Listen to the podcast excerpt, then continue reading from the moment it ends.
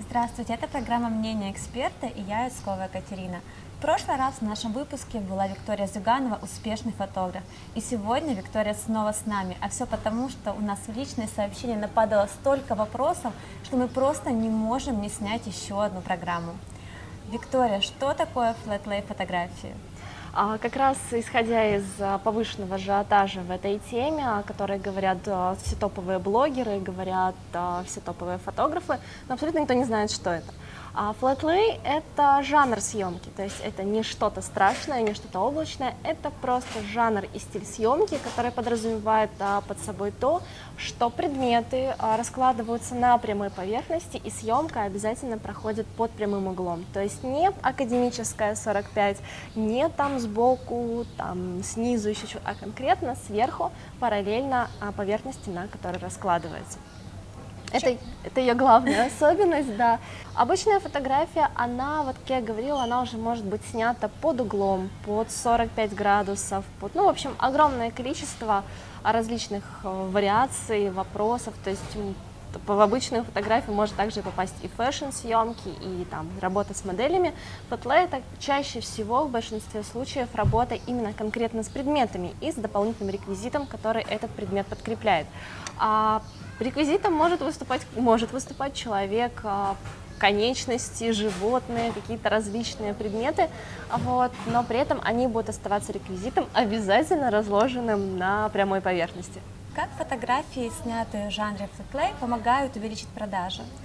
За счет того, что благодаря этому жанру съемки мы можем показать предмет и окружить его а, подтверждающими различным, подтверждающим различным его реквизитом. А, красиво можно показать а, как он, его пропорции, его размеры. А сейчас это очень популярный жанр, к нему аудитория очень лояльна, она его очень любит, все люди стараются а, фотографировать точно так же. Большинство блогеров, а, когда рекламируют различные товары, они точно так же фотографируют в этом жанре. А, лент где-то занимает это, где-то 70% ленты занимает конкретно съемки на прямой поверхности, либо приближенные к ним попытки.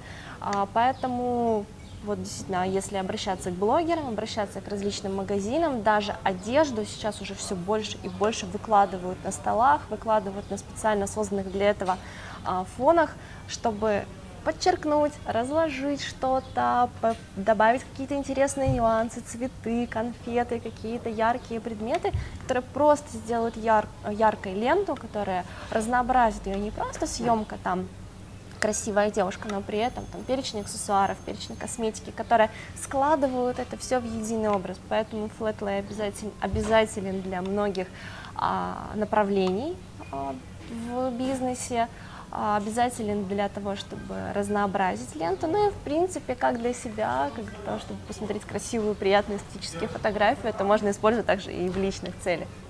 Сейчас очень сложно найти какую-то информацию относительно этого жанра. Можно пересмотреть очень большое количество групп и также ресурсов, но каких-то правил, которые обязательно нужно учитывать при самой съемке, нет. Что вы можете посоветовать фотографам, которые хотят научиться фотографировать в таком жанре? А, в любом случае больше обращаться к западноевропейским источникам, потому что этот жанр, этот стиль пришел нам конкретно оттуда. А, конечно же, изначально люди у нас тоже фотографировали сверху, и я в лекциях очень часто показываю, какие были предметные раскладки первые у нас, но в основном это течение, которое пришло нам к западу, и, соответственно, само название Flatlay, которое точно так же не наше, да,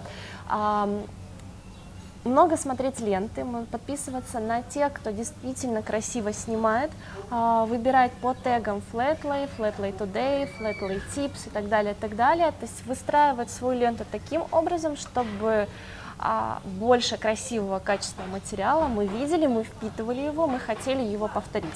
Поначалу тем, кто только начинает набивать руку, не стесняться повторять эти снимки, не стесняться пытаться там что-то там, ну, собрать похожие композиции, действительно нужно для того, чтобы набить руку. Ну и, конечно же, изучать различные материалы, которые постепенно начинают появляться все-таки именно кто-то переводит, кто-то создает новое, и выискивать в интернете информацию о мастер-классах, о тренингах и ходить и, и обучаться тех уже, кто в этом практикует. Виктория, спасибо вам большое за такое интересное интервью. Если у вас еще остались вопросы к нашей гости, оставляйте их в комментарии под этим видео. Ставьте лайк, подписывайтесь на наш канал и увидимся с вами в следующем выпуске.